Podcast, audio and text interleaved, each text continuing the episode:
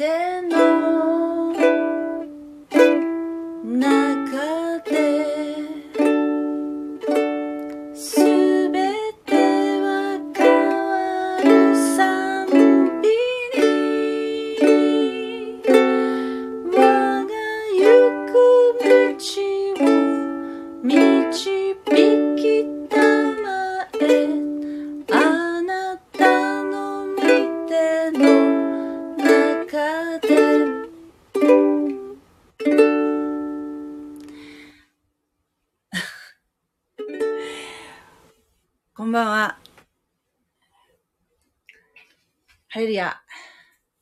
御手の中でという賛美でした。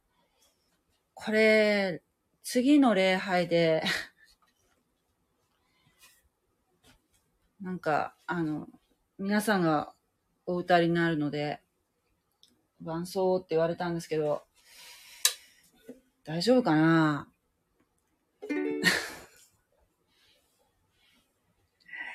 ねちょっとそういうふうに使っていただけるのがすごい嬉しいですね。うんウクレレも頑張らないといけないなぁと思う今日この頃ですけれども、今日は、マタイの福音書、いよいよ17章に入ります。ね。えーっと、今、どこまで来てるかっていうとですね、まあ、今の状況はね、イエス様の3年半の交渉外の中の、まあ、もう残り1年というところまで来てるんですね。交渉外っていうのは、イエス様が地上で、えー地上で過ごされたね、人として過ごされた30、30歳の時にね、から交渉外がスタートするんですけど、えー、そこから3年半、ユダヤ、ユダヤ人の、えー魂をね、救うために、ガリラヤ湖周辺を中心に、えー伝道活動されました。えーその、あと残り1年というところに今来てますね。はい、えー、では、とりあえず読みたいと思います。もうね、今日のところもね、理解するのがとっても難しかったです。私は。では、えーっと、今日はね、何、何節まで読もうかな。8節まで読みますね。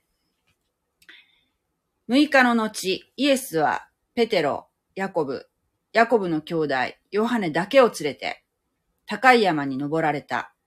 ところが、彼らの目の前でイエスの姿が変わり、その顔は火のように輝き、その衣は光のように白くなった。すると、見よ、モーセとエリアが彼らに現れて、イエスと語り合っていた。ペテロはイエスに向かって言った。主よ、私たちがここにいるのは素晴らしいことです。もしお差し支えなければ、私はここに小屋を三つ建てましょう。一つはあなたのために、一つはモーセのために、一つはエリアのために。彼がまだ話し終えないうちに、たちまち輝く雲が彼らを覆い、そして雲の中から声がした。これは私の愛する子。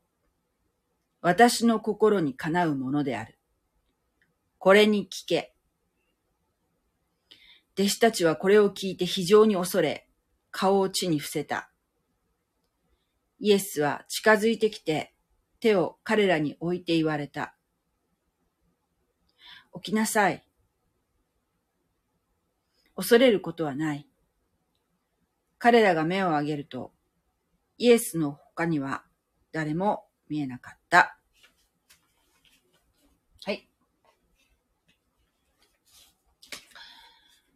さあ。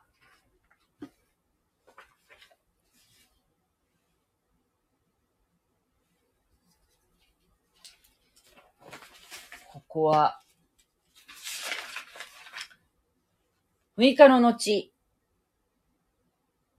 というと、まあその16節からのつながりでいくと、フィリポ・カイザリア地方から6日で移動された。ちょっと地図で見るとですね、フィリフィリポ・カイザリアって書いてありますね。ここですね。ここから6日で移動するところ、6日で移動できる山。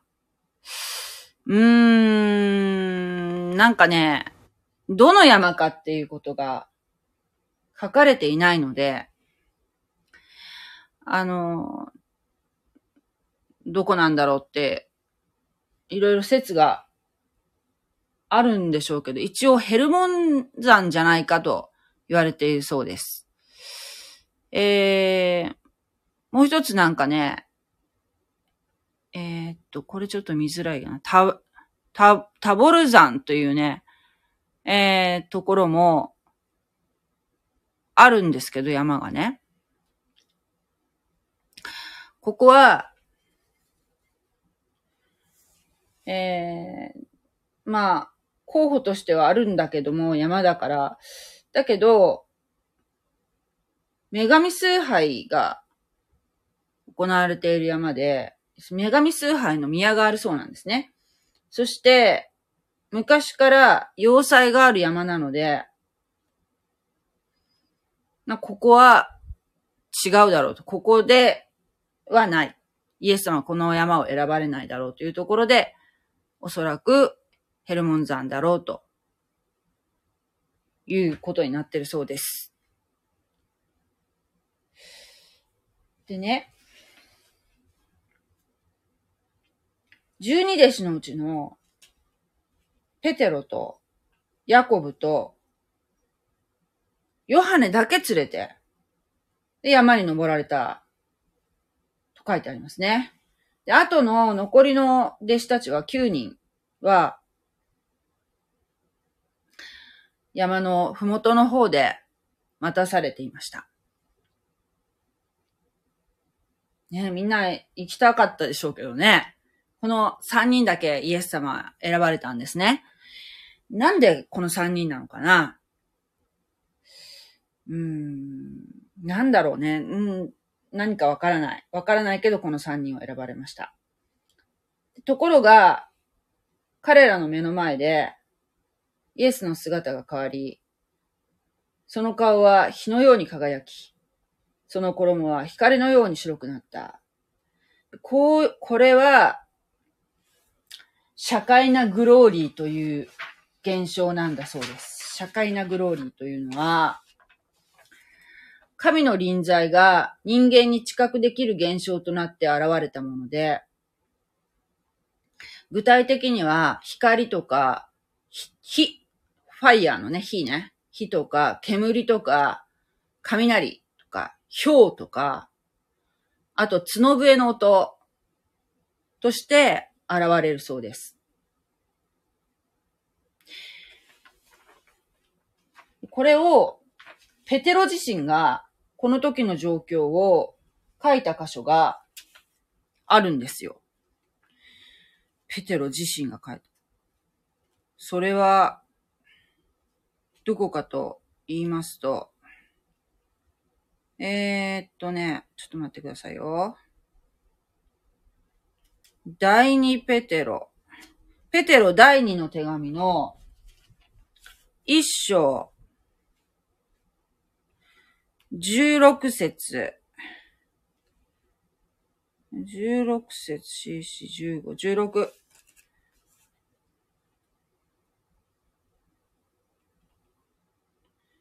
16節ね。15節から読もうか。私が世を去った後にも、これらのことをあなた方にいつも思い出させるように努めよう。私たちの主イエス・キリストの力と来臨とをあなた方に知らせたとき、私たちは巧みな作り話を用いることはしなかった。私たちがそのご意向の目撃者なのだからである。イエスは父なる神から誉れと栄光とをお受けになったが、その時、おごかな栄光の中から次のような見声がかかったのである。これは私の愛する子、私の心にかなうものである。私たちもイエスと共に聖なる山にいて、天から出たこの声を聞いたのである。はい。ここですね。もう、ペテロ自身が証言してますね。で、ここ思ったけど、聖なる山って書いてあるから、やっぱり、やっぱり、ヘルモン山だろうね。タオル山はもう、すでになんかこう、偶像崇拝の宮があるような山だから。なんかあの、おっぱい型の山らしいんですよ。おっぱい山っていうのこう、お椀を伏せたような。だから、女神崇拝 っていうことになってるらしいですけど、そういうちょっと見た目でなんかこう、あー、女神かなっていう感じでこう、なんかそういう感じのってあるのかもしれないね。見た感じで。ここがいいみたいなね。そういうのがあるかもしれない。だからタボル山じゃないですね。聖なる山っていうところで行くと。えー、っと、そして、他にもね、この社会なグローリーが、えーえー、なんか出てくる箇所といえば、出エジプト。これ旧約聖書ですけど、出エジプトの13章21節えー、っとね、出エジプト13章。これは、出エジプトっていうのは、えー、エジプトに400年間、イスラエルの民がね、奴隷として生活してたんですよ。で、えー、神様がモーセという御年80歳の男性を立てて、で、そのモーセをリーダーにして、イスラエルの民をエジプトから解放した、脱出させたというのが出エジプトのお話で、その時ね、エジプトを脱出したイスラエルの民を、神様のこの栄光が、社会なグローリーが導いたんですね。荒野で、荒野での40年間、40年間さまよい続けたんですよ。パッと本当はね、もっと短時間で行ける距離だったんだけど、まあ、ちょっとイスラエルの民がやらかしまして、40年間荒野をさまよいました。その時の、えー、ことですね。13章。えー、21節。主は彼らの前に行かれ、昼は雲の柱を持って彼らを導き、夜は火の柱を持って彼らを照らし、昼も夜も彼らを進み行かされ、行かせられた。昼は雲の柱、夜は火の柱が民の前から離れなかった。ね神様、本当に愛に満ちた方ですね。そう。こうね、こっちだよ、こっちだよって、神様が導かれたんですね。あと、19章、出エジプトの、えー、19章、出エジプトの19章、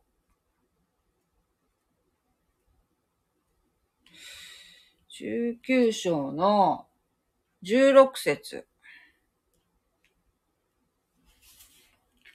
にも、社会なグローリーが書いてありますね。えー、3日目の朝となって、三日目の朝となって、雷と稲妻と厚い雲とが山の上にあり、ラッパの音が甚だし高く響いたので、宿営におる民は皆震えた。モーセが民を神に合わせるために、宿営から導き出したので、彼らは山のふもとに立った。シュナイ山は全山煙った。主が火の中にあって、その上に下られたからである。その煙はかまどの煙のように立ち上り、全山激しく震えた。えー、ラッパの根がいよいよ高くなったとき、モーセは語り、神は雷をもって彼に答えられた。主はシュナイ山の頂に下られた。そして主がモーセを山の頂に召されたので、モーセは登った。えー、ここですね。このラッパの根って書いてあるけど、このラッパの根は、角笛のことですね。角笛の音ってどんな音なのかなと思って、YouTube で検索したことがあったんですよ。で、そしたらね、あの方ね、ユダヤ人の方がね、うんと、日本語で、なんかその、ユダヤ教のこととかね、あの、そのイス、イスラエルのこととかを、お話しされているチャンネルがあるんですよ。なんてチャンネルだっけ？ちょっと忘れた、タイトル忘れたけど、ユダヤ人の方がね。で、その方がね、角笛をね、吹いてたんですよね。ああ、こういう音かと思って。だから、金管楽器っていうのは、あの、ああいう、こう、オーケストラで、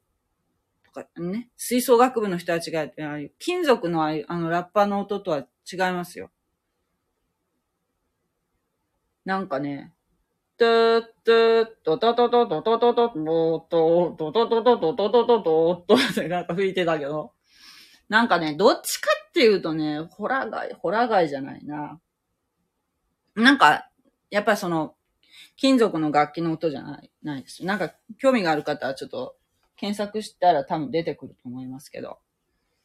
角笛の音。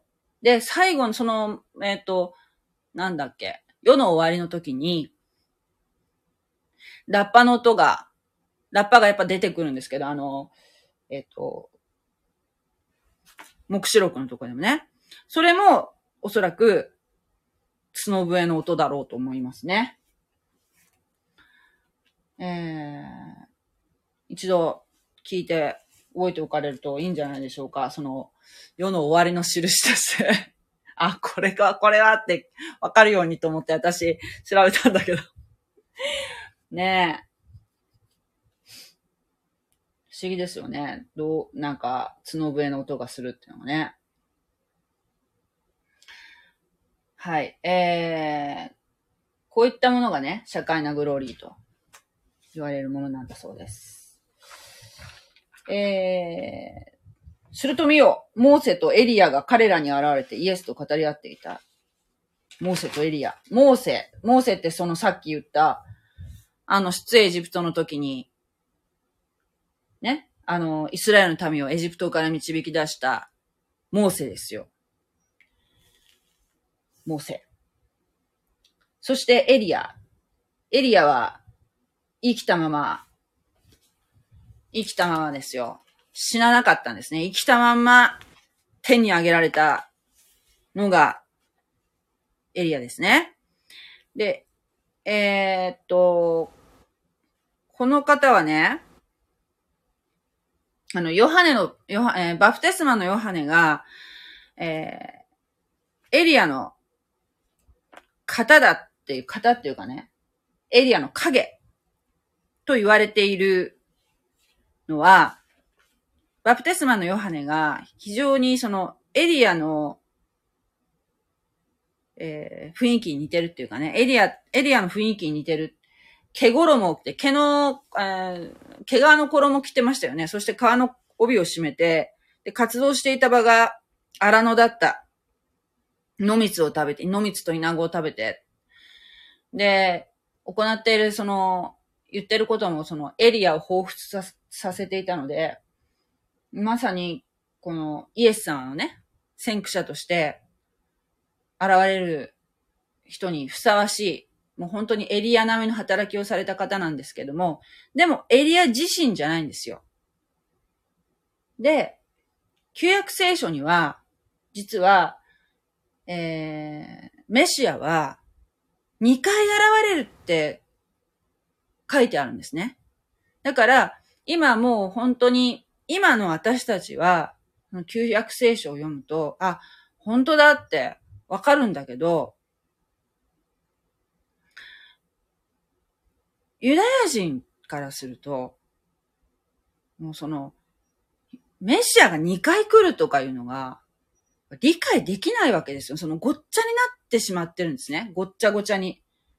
で、一つは、そのメシア、メシア像っていうのが一つは、えー、もうすごいなんかこう、もう栄光に満ちて、もうさ、さっそうと現れるメシアっていうイメージと、もう一つの書き方が、すごい受難、受難っていうか迫害を受けて、もう非常にもう苦しまれるというメシア像って二つあるわけですよ。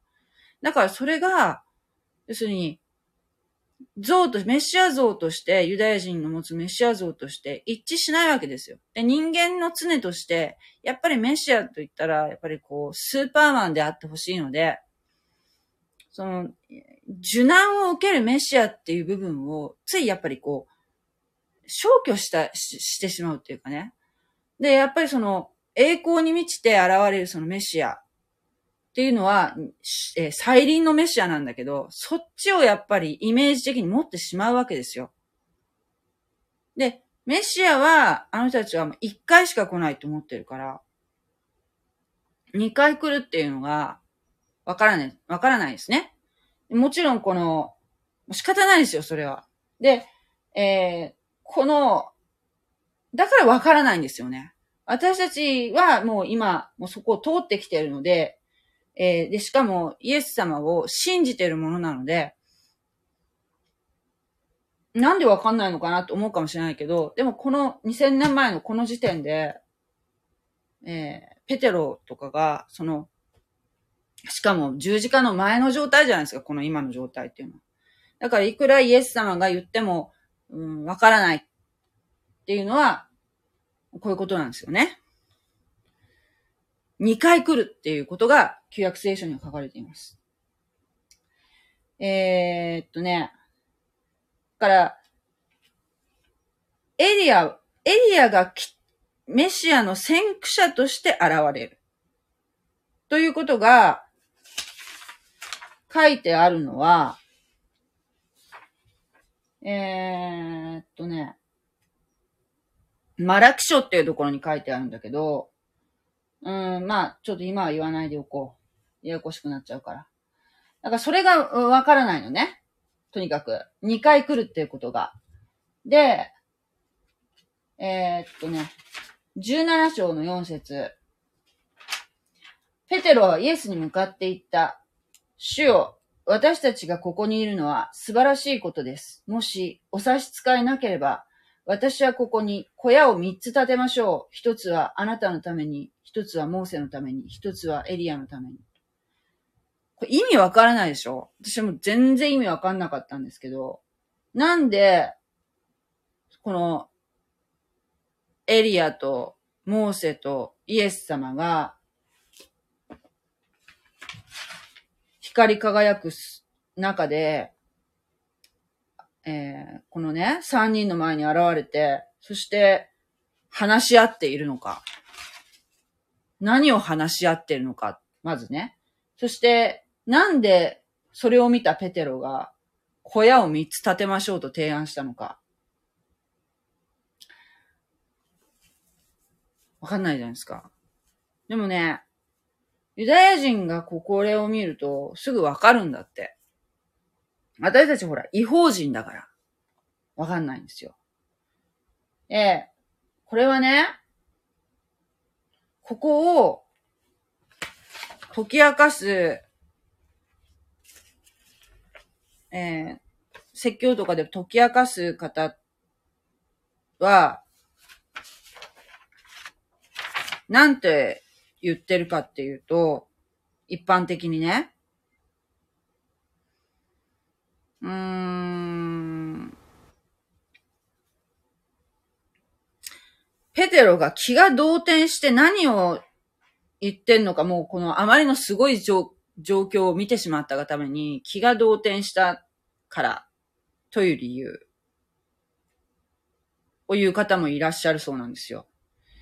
で、私が見たか、見たのは、えー、これもね、そうだろうなっていうふうに思ったんだけど、それもあるんじゃないかなと思ったんだけど、えー、っとね、要するにこの小屋を3つ建てることによって、このエリアとモーセとイエス様のために小屋を用意することによって、そこにいつまでもいてほしい。この素晴らしい状況じゃないですよ。神の栄光がこう、現れている、その、なんとも眩しくて、もう本当に素晴らしい状況。この状況を留めておきたい。この場所に、この神の栄光に包まれていたい。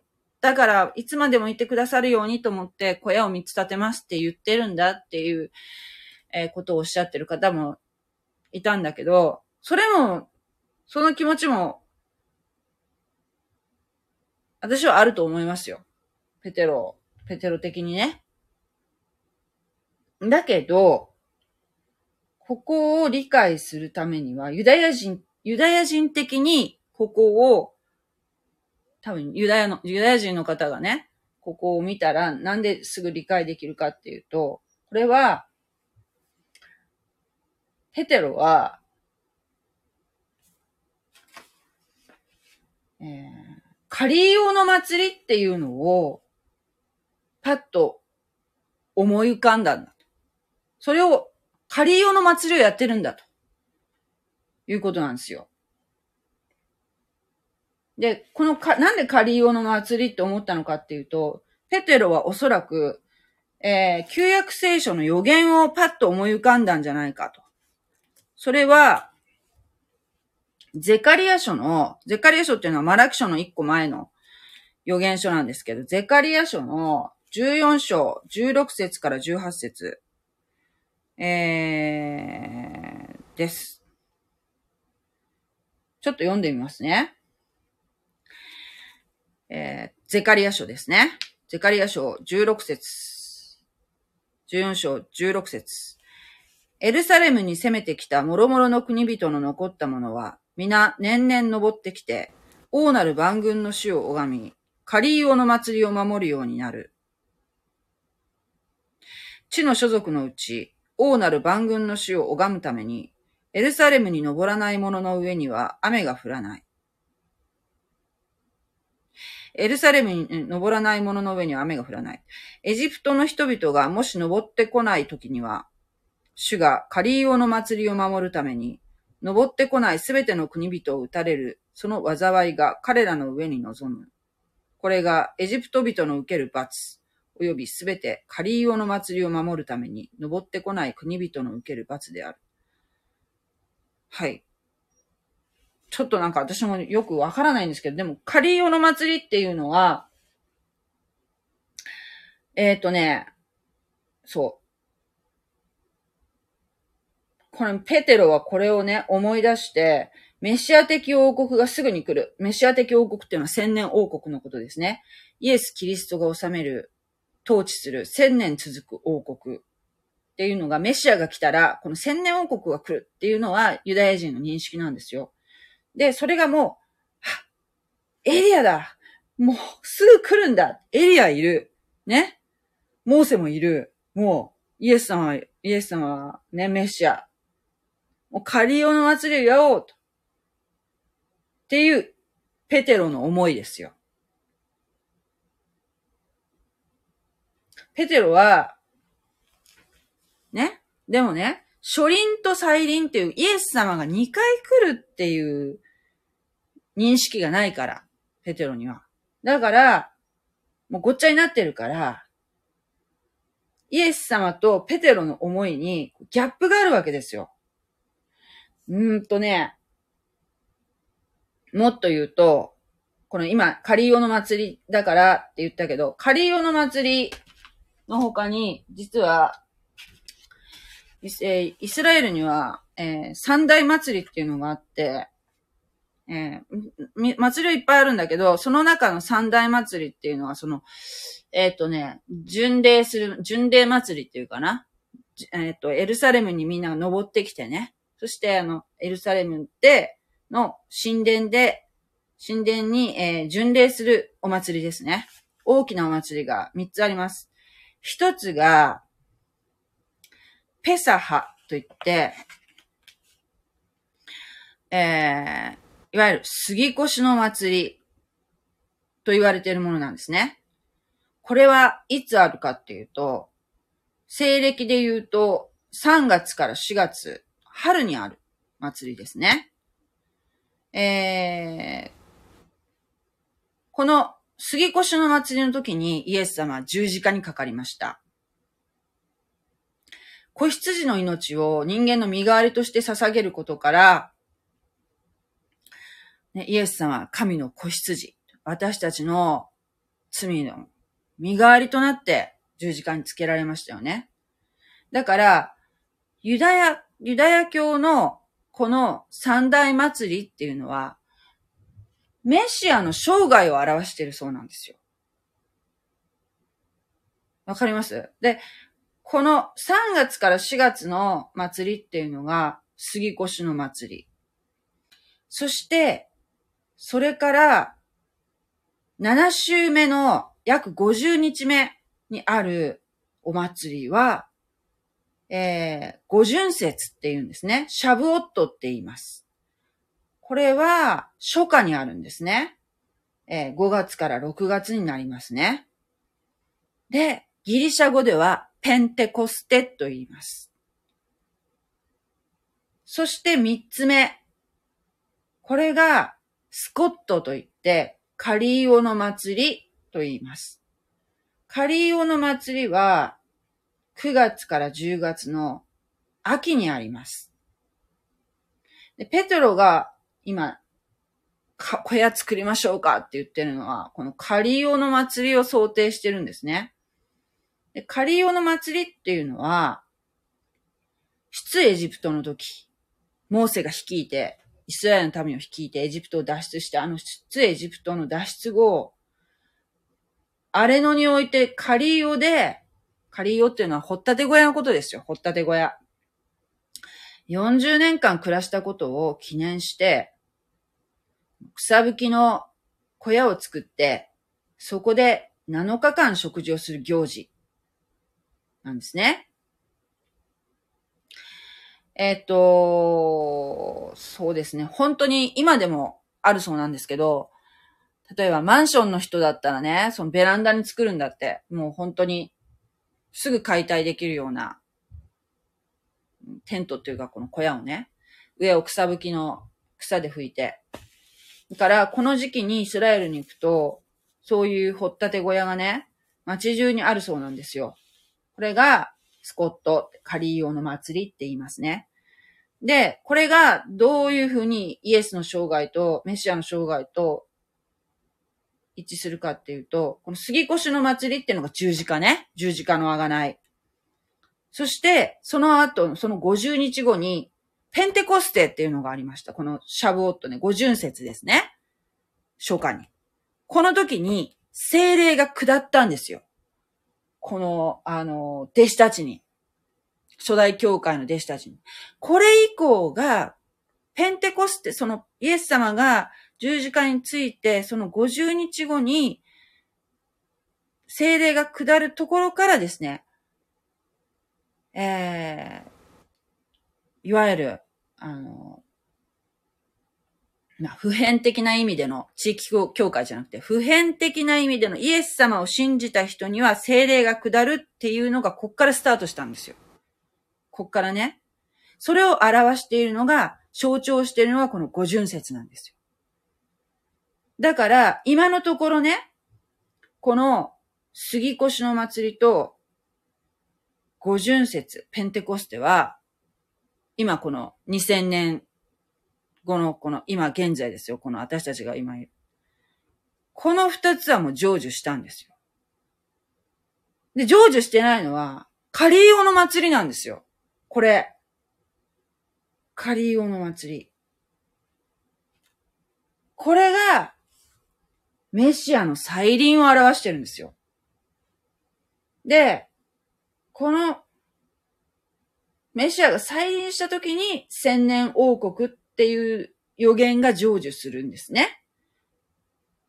だけど、この、今、この、何、17章の、この、ペテロがこの山で今この、イエス様の栄光と、そして、モーセとエリアが現れて、こう、三人で話し合いをされている。この状況今、弟子三人が見てるわけじゃないですか。うわーって言いながら、見てるわけじゃないですか。この状況って、まだ、十字架、十字架のあがない、イエス様の十字架がまだ終わってないよね。だから、カリオの祭りの時じゃないよね。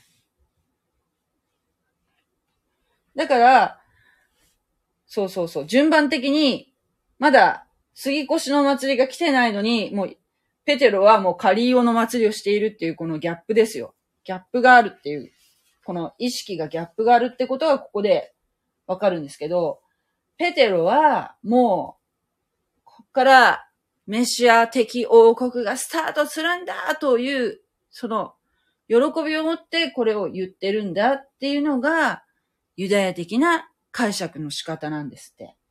ここのマタイの福音書っていうのは、ユダヤ人向けにマタイが書いているので、違法人が読むとさっぱり意味がわからないんだけど、ユダヤ人がこれを読むと、ああ、カリオの祭りやな、わかるんですって。でね、この、モーセとエリアが現れて、えー、何を話しているか。っていうと、マタイの福音書ではちょっとはっきりは書かれていないんだけど、これは、えっとね、何を話しているのか。というと、えー、っとね、ルカに書いてあるのかな？ルカによる福音書。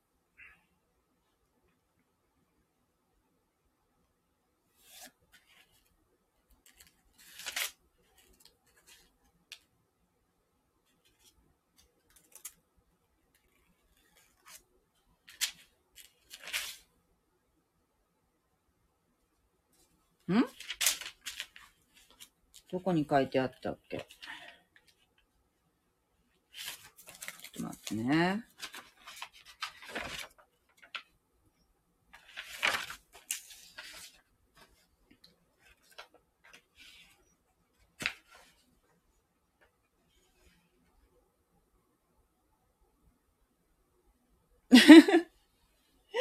あれ？ちょっとどこに書いてあったっけ？ちょっと挟んでるのなんかどっか忘れたな。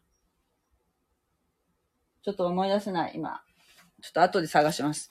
あのね、ここでは何を話してるかって、この3人は何を話してるかっていうと、これから十字架の贖いがありますよね。そのことについてですよ。そのことについて、イエス様と、モーセと、エリアは話してる。ね、イエス様のことを励ましてるのかもしれませんね。今からいよいよですなって言いながら、いよいよいよいよ。あ、わかりました。ルカのね、9章、ルカの9章31節ですよ。ここに書いてある。9章31節。えーっと、ここだ。30節。すると見よ。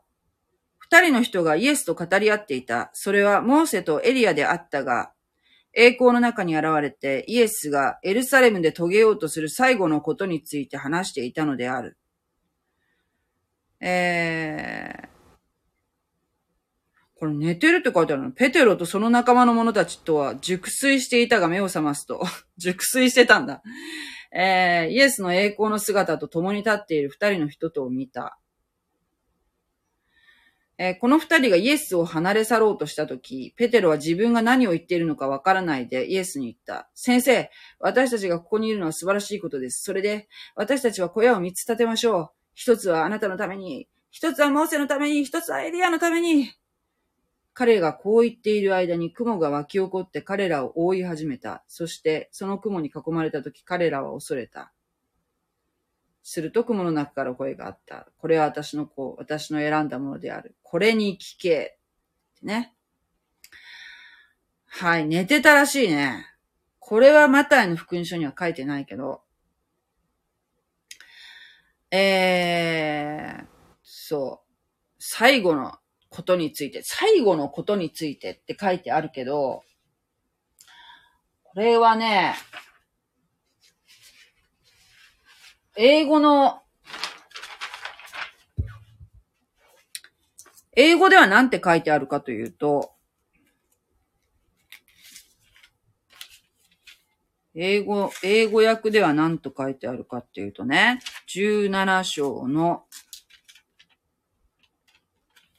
17章じゃない。えー、っとね、ルカの9章でしょ？ルカ。なんかね、違う、これあんまり最後の時っていう書き方がいまいちっていう話だったんですけど、9章の31節えーっと、departure, his departure. They spoke about his departure. えー、日本語ではね、イエスがエルサレムで遂げようとしておられる最後について、about his departure 最後についてっていうのを、この、英語だとデパーチャーってなんですけど、これはデパーチャーっていうのは出発とか解放って意味らしいんですよ。英語だとね。だから最後っていうのは、イエスの最後って言うともうイエスさんはもう死にっぱなしみたいに聞こえるけど、最後じゃないんですよ。これはイエス様の十字架っていうのは、出発であり解放ですよ。そして、ギリシャ語だとどう書いてあるかっていうと、エクソダスって書いてあるそうなんですよ。エクソダスって、出エジプトのことエクソダスって言うんですよ。エクソダスって。だから、イエス様の十字架は、出エジプトのイメージとオーバーラップしている。ね？モーセがエジ、あの、イスラエルの民を率いて、エジプトを脱出した。ね。大変なもう一大プロジェクトですよ。脱出したんですよ。そして、自由と解放を、ね。イスラエルのためにもたらしたんですよね。神様に証明されて、モーセが、御年80歳でですよ。だから、この日本語訳は、いまいちだよねっていう話でした。出発、イエス様の十字架は出発であり解放。うーん。そして、15、えっ、ー、と、17章5節彼がまだ話し終えないうちにたちまち輝く雲が彼らを覆い、そして雲の中から声がした。これは私の愛する子、私の心にかなうものである。これに聞け。で、こういう、この、この言葉、なんか前もありましたよね。えー、っと、バプテスマのヨハネが、イエス様に水のバプテスマを授けられた時に、えー、天から精霊が下って、御霊が下ってきて、その時に天から父なる神の声がしましたよね。あれと一緒ですよ。このこと、この神の言葉をバットコルという、言うんだそうです。バットコル。神の言葉。で、えー、まあ、最後の預言者であるマラキ。まあ、バプテスマのヨハネも預言者ですけどね。えっ、と、預言者が、マラキからこの時代まで400年ぐらいあったって言ってたかな。預言者がいない時代なんですよ。預言者がいない時代に、神ご自身が短い言葉で語られたんですね。そして、これに聞けっておっしゃったっていうのは、ね、イエス様に聞きなさい。イエス様の言葉に耳を傾けなさいと。そう。私たちも、私たちは今ね、クリスチャンは今、聖書を通してイエス様の言葉に触れることができますよね。いつでも。だから、そう。何かね、こう、まあ私たちも本当にその恵みをね、感じながら、感謝しながら、主の言葉に耳を傾けたいと思いますね。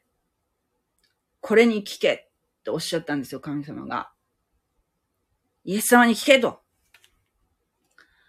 で、弟子たちはこれを聞いて、非常に恐れ、顔を地に伏せた。ね、神様の声がしちゃったからもう、はっと思ったんですよね。もう、神様、うん、そうね。やっぱちょっと、エリアとか、モーセが来たと、わーすごいって思ったけど、やっぱ神様の声が聞こえてきたら、な、なんだろう、その、恐れ。恐れが先に来ちゃうのかな？怖い。イエスは近づいてきて、手を彼らに置いて言われた。起きなさい。恐れることはない。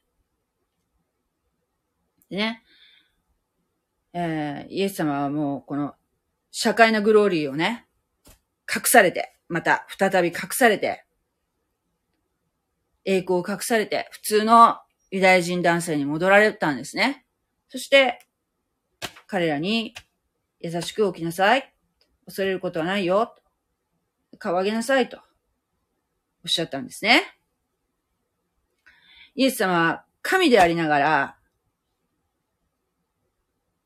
貧しい環境でね、もう家畜、家畜がいるようなところでね、貧しいとこ、貧しい、もう本当に貧しいお姿で、弱い子供としてね、弱い子供として、この世に、お生まに、お生まれになったんですね。そして、それが、それ自体がもう、社会なグローリーを隠して、ね。イエス様は神様でもある。神様100%神様100%人間ですよ。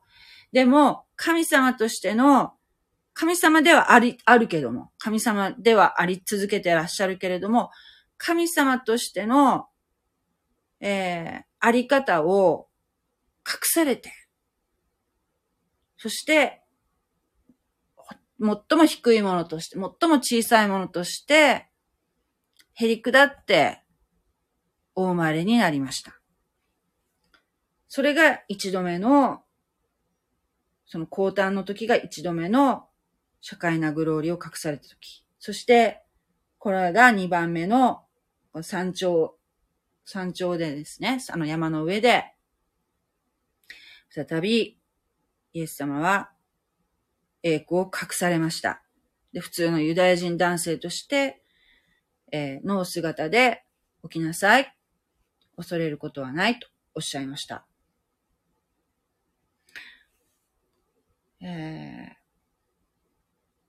してね、私たちに、えー、私たちがこの人間にですね、ユダヤ人たちに、こう、奉仕をされたわけですね。で、八節。彼らが目を上げると、イエスの他には誰も見えなかった。もうエリアも、モーセも、顔を上げた時にはもう、姿がなかったんですね。はい。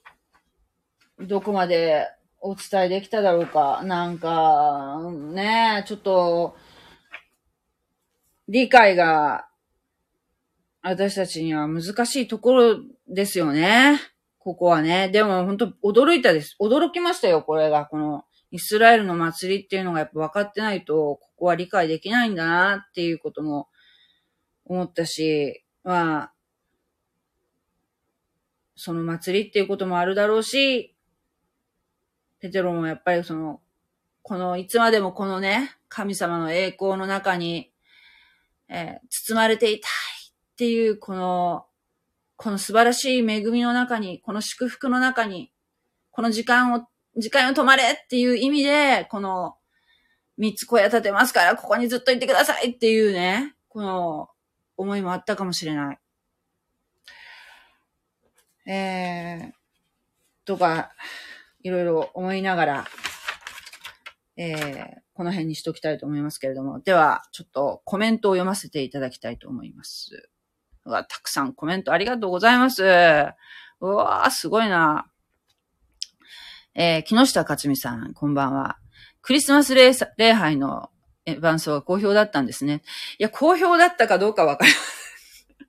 クリスマス、礼拝って礼拝の中でやらなかったんですよ。礼拝の後の祝会っていうやつでね、えー、やりました。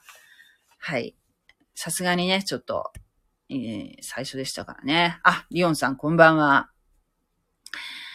ねえ、ありがとうございます。えー、ねえ、本当に、お元気でしょうか？今日は寒いです。えー、さきちゃんおかしなこと言ってましたが、さきちゃんおかしなこと言ってましたが、エリアのとことは、リエン、リオンさんが昨日おっしゃってましたね。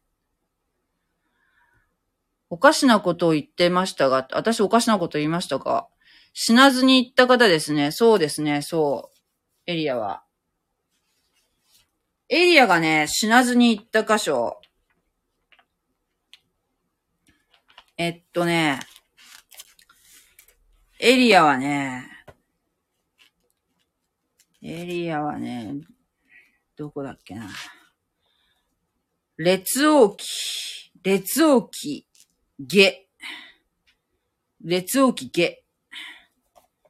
二章に、えー、エリアが生きながらにして天に上げられるシーンが書いてありますね。えー、っと、ちょっと読みますよ。彼らが渡った時、エリアはエリシャに行った。エリシャっていうのは、エリアの後継者ですね。エリシャに行った。このエリシャもまたすごいんですけどね、いろいろ。まあそれはちょっと今やめますけど。エリアはエリシャに言った。私が取られて、あなたを離れる前に、あなたのしてほしいことを求めなさい。エリシャは言った。どうぞ、あなたの霊の二つの分を、私に継がせてください。エリアは言った。あなたは難しいことを求める。あなたがもし、私が取られて、取られてっていうのはその手に挙げられるってことね。取られて、あなたを離れるのを見るならば、そのようになるであろう。しかし、見ないならば、そのようにはならない。彼らが進みながら語っていたとき、歩いてたら、二人歩いてたら、話しながらね、火の車と火の馬が現れて、二人を隔てた。そしてエリアはつむじ風に乗って天に登った。エリシャはこれを見て、我が父よ、我が父よ、イスラエルの戦車よ、その騎兵よ、と叫んだが、再び彼を見なかった。ここですよ。すごいでしょなんかめっちゃこう、なんていうの、映画にしたらすごいんじゃない？映画あるのかな？こういう映画。ね、このエリシャ、後継者のエリシャがね、その後、同じ章な、2章なんだけど、23節。これすごいんだよ。彼はそこからベテルへ登ったが、登っていく途中、小さい子供らが町から出てきて彼をあざけり、彼に向かって、ハゲ頭よ、登れ。ハゲ頭よ、登れ。と言ったので、彼は振り返って彼らを見、主の名を持って彼らを呪った。すると、林の中から二頭のメグマが出てきて、その子供らのうち42人を割いた。彼は、そこからカルメル山へ行き、そこからサマリアへに帰った。子供に林立てられて、子供を呪って、42人が、メグマに咲き殺されたっていう、事件。ね、すごいちょっと、エリシャもすごい預言者なんだけど、この後、この後いろいろなさるんですけど、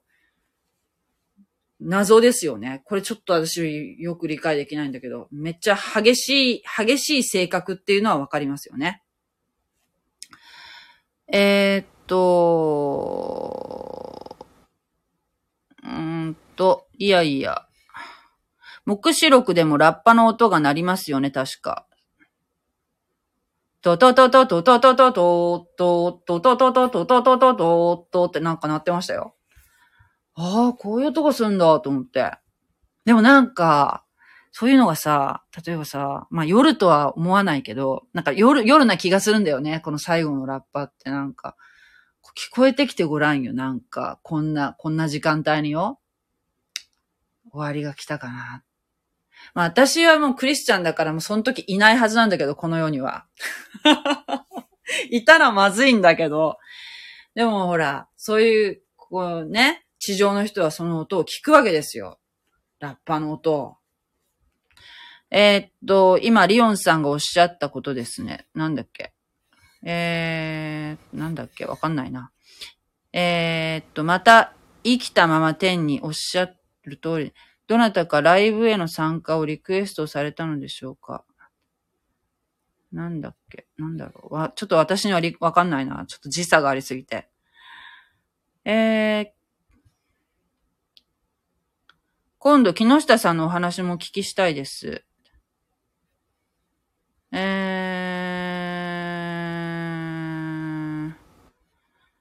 ー、あー、なるほど。リオンさんは賛美歌も歌われるのですか？今日のお話は聖書のこの箇所を読んでもわからないですね。でも、どうやらペテロにも作れそうな小屋なんですね。そう、なんかね、あの、掘ったて小屋じゃないといけないらしいんですよ。しかも、その、屋根を拭いた草の間から星が見える状況にしとかなきゃいけないんだって。その、荒野でのその40年間をね、40年のその歳月、その、ね、外で転倒生活をしたっていうのをこう思い起こすっていう意味があるので、きちっとは作っちゃいけないんだって。えー、っと、あ、そうか、リオンさん賛美歌歌われてるんですね。えー、っと、検索しなくてもこのリオンさんのね、この、なんていうの？アイコンを押したらいけるんじゃないの？かっちゃん。いけないかな？かっちゃんはかっちゃんで、この、かっちゃんの押したらいけるんじゃないかしら。ダメかな？いけるような気がするんだけどな。えー、っと。そうですね。なんかなんだだろう。寝ちゃうんだ。やっぱり、最後のそのイエス様が、えー、っと、最後っていうかこのね、十字架に書かれるもの、あの、なんていうの、ローマ、ローマ兵とか、その、立法学者たちがこう、イエス様を捕まえに来ますよね。あの時も寝てたよね。確か。みんな。ペテロに限らずね。だから、何なんだろうね。やっぱ肉体が弱いから、肉体が弱いから寝ちゃうのか、なんだろう。なんかやっぱそう寝、寝ちゃうっていうのはよくありますよね。新共同訳では熟睡ではなくてひどく眠たかった方我慢していますね。ああ、そうなんですか。えー、そう、ペテロ偉いね。わけに、いや、わけ、役によって違うのですね。そう、ニュアンスが違うから、やっぱちょっと、なん、役をね、比べるっていうのは大事だと思うし、やっぱ原文はど、なんて書いてあるかっていうの、やっぱチェックしながら読んだ方がいいと思いますね。この後出てくる17章のね、18節も、新共同訳と、新海訳、新海訳の訳があんまり良くないっておっしゃってましたよ。中川先生は。ただね、やっぱりその役によって、えっ、と、その部分によってはね、なんか、どうだろうっていうようなのってやっぱありますよ。だからそのどの聖書も日本語訳もやっぱりその翻訳なので、なかなかこう、なんていうの、完璧な訳っていうのは難しいですよ。やっぱ外国、もともとある言語を訳、翻訳するわけですからね。ニュアンスもだいぶ変わりますからね。えーっと。何？親父くん。あ、こんばんは。もう多分今いらっしゃいませんね。ねえ。おかしなこと。女性の胸の山のことだよ。ああ、おかし、あ、そうなんだ。ええそし、ねえ。まあ、リオンさんで出てくるでしょう。なかなかない名前だから。ねえ。リオン・アンセムさんっていう名前の由来を聞きたいですね。どういう意味なのかなって前から不思議に思ってたんで。はい。じゃあね、本当ありがとうございました。今日もね、長時間聞いていただきまして。もう今日は本当にね、なんか寒かったですね、とにかく。そうですね。今日私仕事休みだったんですけど、ああ、ちょっとね、報告したいことがあったけど、まあちょっと決まってからまた言いたいと思いますね。ちょっとまだ本気丸じゃないので。はい。では、今日もありがとうございました。God bless you! またお会いしましょうまたね